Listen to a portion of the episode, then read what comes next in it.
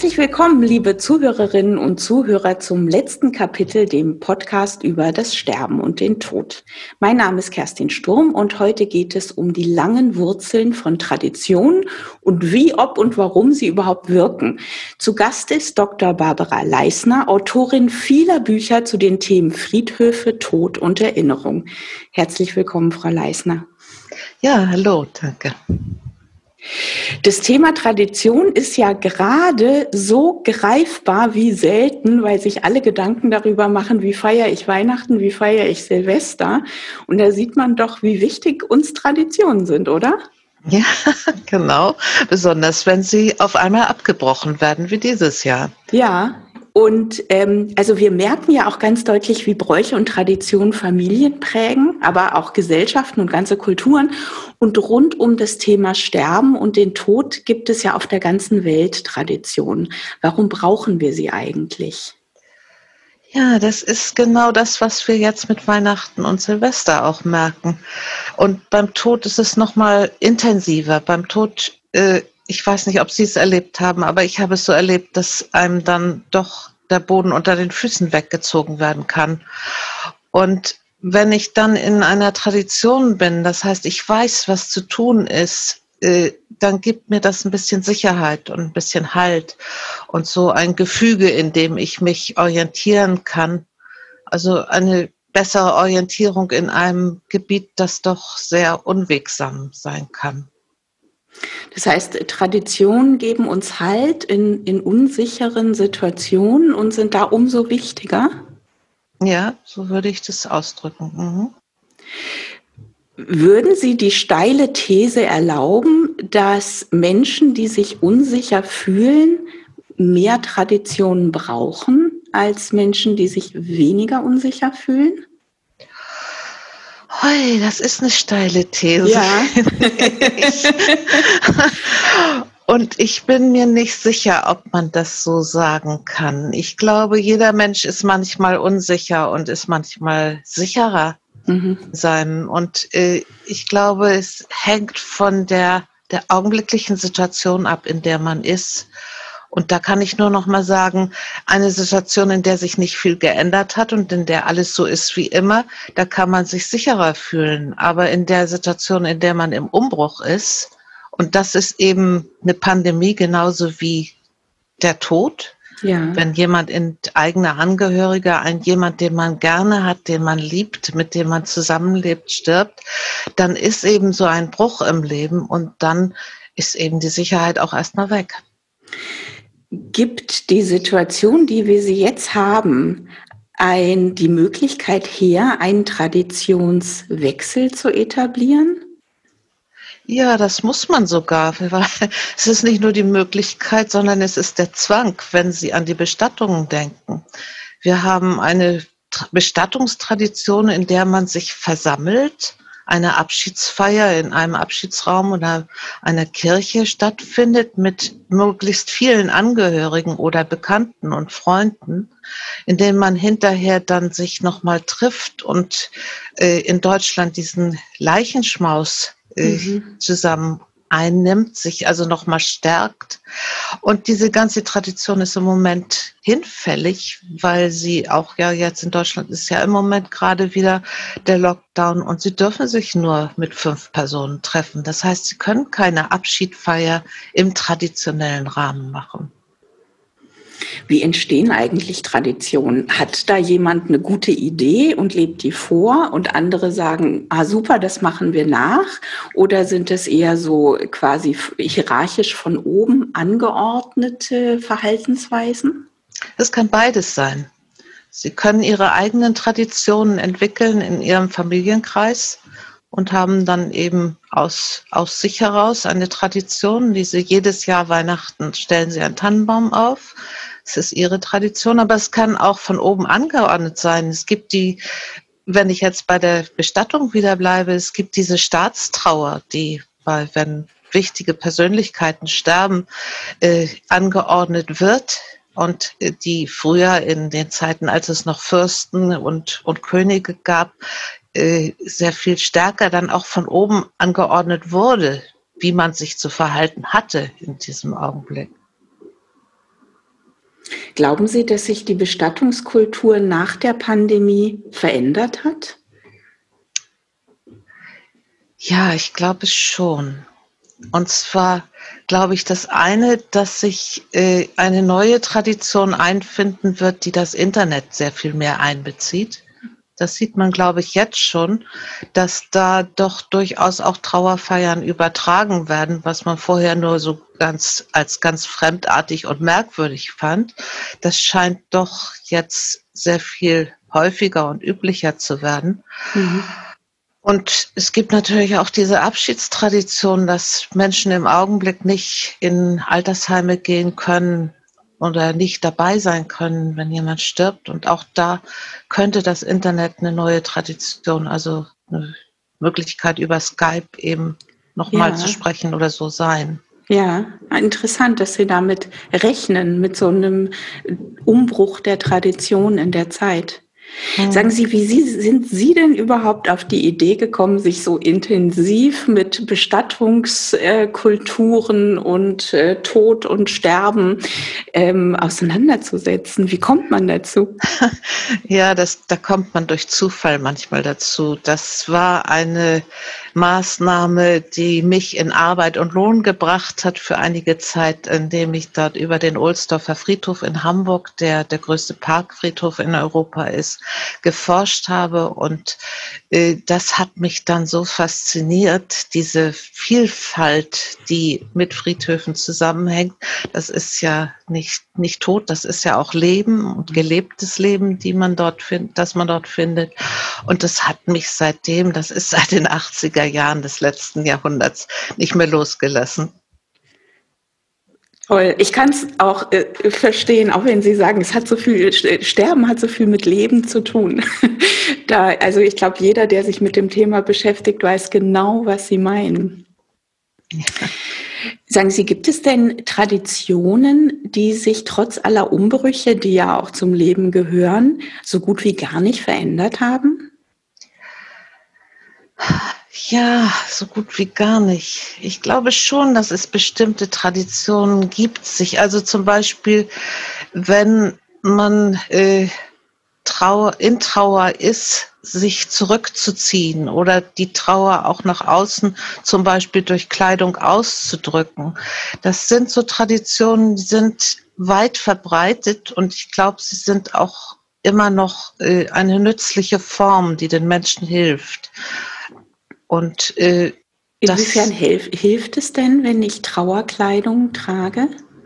Es hilft insofern, als ich den anderen sofort signalisiere, ich bin in einem besonderen Zustand und auch mich sozusagen umhülle mit diesem äh, Signal und damit auch weiß, ah, die anderen wissen, was mhm. mit mir los ist. Also eine Art Schutzfunktion hat es dann auch, dass man nicht wie im normalen Alltag auf einen losgeht. Ja, mhm. also Schutz und, und Signalfunktion, beides. Und ja? Ah ja, es gibt noch etwas anderes, von dem ich denke, dass es eigentlich auch überall verbreitet war. Das ist dieses rituelle Abschiednehmen mit teilweise eben auch mit Totenklagen. Diese Totenklage ist schon bei Homer bekannt, also schon im alten Griechenland und noch im heutigen Griechenland gibt es in einigen Teilen diese Totengesänge. Und es gibt sie auch noch anderswo in der Welt. Es war auch verbreitet bei uns in Europa, also auch in Deutschland, ist aber immer mehr abgekommen. Aber ich habe den Eindruck, dass diese Klage, dieser Klagegesang tatsächlich etwas ist, was den Menschen eben auch als Tradition helfen kann und nützen kann. Was genau ist denn Klagegesang? Ja, das sind also in, wenn ich jetzt von den griechischen Inseln beziehungsweise vom griechischen Festland ausgehe, dann sind es Frauen, die am Sarg, also bei der Abschiednahme, in einen Gesang einstimmen, der den Toten ehrt oder auch Geschichten aus dem Leben des Toten erzählt, der eben aber auch klagt, dass dieser Mensch dann verstorben ist. Also das ist kein äh, fest vorgegebene Melodie oder Text, sondern Nein. es ist ähm, ein, Rauslassen der, der Traurigkeit. Ja, es ist ein Rauslassen der Traurigkeit und ich habe auch von einigen gelesen, die das selber dann versucht haben und die dann auf einmal gespürt haben, wie diese Trauer sie total ergriffen hat und dann eigene Trauergefühle auch noch mit herausgekommen sind. Aus meinem eigenen Kreis kenne ich es, dass gerade ältere Frauen, das liegt ja jetzt an, an, der Biologie, dass Frauen einfach älter werden als Männer und oft diejenigen sind, die klagen, die, dass sie das genau nicht mehr machen, sondern sich total zusammenreißen und sich auch richtig vornehmen, äh, bei der Beerdigung nicht zu weinen. Kennen Sie das auch? Ja, ich, das ist äh, so eine Regel, dass es sich nicht gehört, seinen Emotionen freien Lauf zu lassen. Und das ist tatsächlich auch etwas, was im 19. Jahrhundert aufgekommen ist, dass man immer mehr dieses Weinen abgestellt hat, dass Männer schon gar nicht weinen dürfen und dass, wenn Frauen dann in laute Klagen oder in lautes Weinen ausbrechen, sie als zu emotional und irgendwie zu, ja, weiß ich gar nicht, wie ich sagen soll, mhm. zu viel, zu mhm. äh, überbordend angesehen werden und dass es sozusagen so ein negatives Ansage ist und dass sich immer mehr Menschen deswegen wegen dieser Moral Vorstellungen von hm. anderen dann zusammenreißen und sich nicht empfindlich und ja schwach zeigen wollen. Aber Sie glauben, dass das ein reinigendes Gefühl wäre, den Emotionen freien Lauf zu lassen? Ja, oder? ich denke, dass es unbedingt notwendig ist sogar. Je mehr Sie Ihre Gefühle unterdrücken, desto mehr kommen die an einer anderen Stelle wieder raus. Sie, Gefühle wollen gelebt werden. Sie haben ja gerade gesagt, dass es noch schlimmer ist, wenn Männer weinen, als wenn Frauen weinen. Gibt es denn ähm, in der Tradition, in der Trauerkultur noch mehr Unterschiede zwischen Männern und Frauen? Naja, die Trauerzeit ist so eine Geschichte, die historisch hergeleitet äh, sich unterscheidet für Männer und für Frauen. Das hat auch damit zu tun, dass Frauen natürlich Kinder bekommen können und dass im Patriarchat die Männer schon genau wissen wollten, woher ihre Kinder kamen und dass es ihre eigenen Kinder waren. Und sozusagen, äh, deswegen hatten Frauen, wenn der Ehemann gestorben war, eine längere Trauerzeit, also über ein Jahr hinaus dann, in der sie auch nicht heiraten konnten. Und Männer konnten sich relativ schnell nach dem Tod ihrer Ehefrau verheiraten. Das stammt sogar noch aus dem römischen Recht. Ich habe das Gefühl, dass es sogar noch heute ist. Also wenn irgendwelche Hollywood-Stars äh, Männer äh, kurz nach dem Tod ihrer Frau heiraten oder Frauen, dass es unterschiedlich gewertet wird von der Gesellschaft. Das kann gut sein. Ja. Also man könnte jetzt sagen, dass der, das Verbot, Emotionen zu zeigen, quasi auch schon eine neue Tradition geworden ist, oder? Ja, sicherlich. Das ist schon eine Tradition geworden und hat sich eben auch weit ausgebreitet, ist im Moment auch noch eine Tradition, die durchaus in der Gesellschaft vorhanden ist und kann auch sehr schmerzlich und sehr unerfreulich sein für Menschen, besonders wenn es darum geht, dass sie im Berufsleben eben dann plötzlich weiter funktionieren müssen und äh, eigentlich aber doch immer mal zwischendurch wieder von Trauer übermannt werden. Also da ist schon ein großes Problem. Das ja, ja. Im Grunde ist es ja so, dass Tradition, oder könnte man es sagen, ich muss es vielmehr als Frage formulieren, äh, dass sich Traditionen etablieren, wenn sie einen Sinn ergeben? Oder muss das gar nicht sein? Doch, doch, doch. Ich glaube, den Sinn dieser Verdrängung der Emotionen, den hat es natürlich nach dem Zweiten Weltkrieg gegeben. Sie müssen sich erinnern, dass damals eigentlich fast jeder Tote zu beklagen hatte in seinem Familien- und in seinem Freundeskreis. Und wenn da alle Menschen ihre Trauer ausgelebt hätten, dann wäre es sehr schwer gewesen, weiter zu existieren. Und da ist die Trauer zu einem großen Teil verdrängt worden. Also ich kenne es aus der Generation meiner Eltern, dass da eben Trauer durchaus kein Thema war, obwohl also meine Mutter ihre Mutter verloren hat, ihre Brüder verloren hat äh, und mein Vater seine, seine Schwester und seinen Bruder verloren hat. Also äh, trotzdem wurde darüber nicht gesprochen. Und das ist in vielen Familien, denke ich, so gewesen. Und diese Verdrängung hatte ihren Sinn, war notwendig für die mhm. Menschen, mhm. wie Verdrängung mhm. ja oft notwendig ist, aber ist natürlich auch etwas, was dann irgendwann zurückkommt.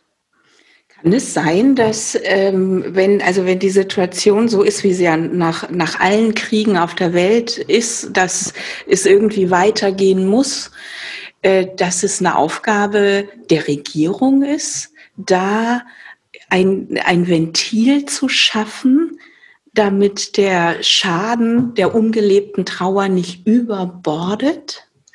Ja, man hat natürlich ein gewisses Ventil geschaffen. Es ist, äh, es gibt den Volkstrauertag und der Volkstrauertag war wirklich nach dem Krieg immer dieser eine Tag, an dem die ganze Gesellschaft getrauert hat.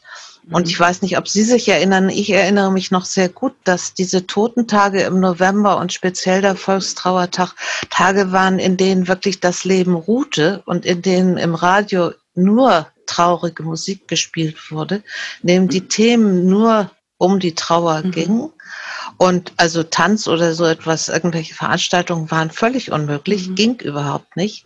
Und es hat äh, Veranstaltungen gegeben, an denen eben der Toten gedacht wurde. Und ich erinnere mich an einen alten Herrn, der noch in den 90er Jahren immer zu diesen Veranstaltungen ging, weil er sagte, ich, das ist das Einzige, was ich für meine Kameraden tun kann, mhm, mhm. dass ich dorthin gehe. Mhm. Und der Volkstrauertag war, war ja tatsächlich ein Tag, der eingeführt wurde.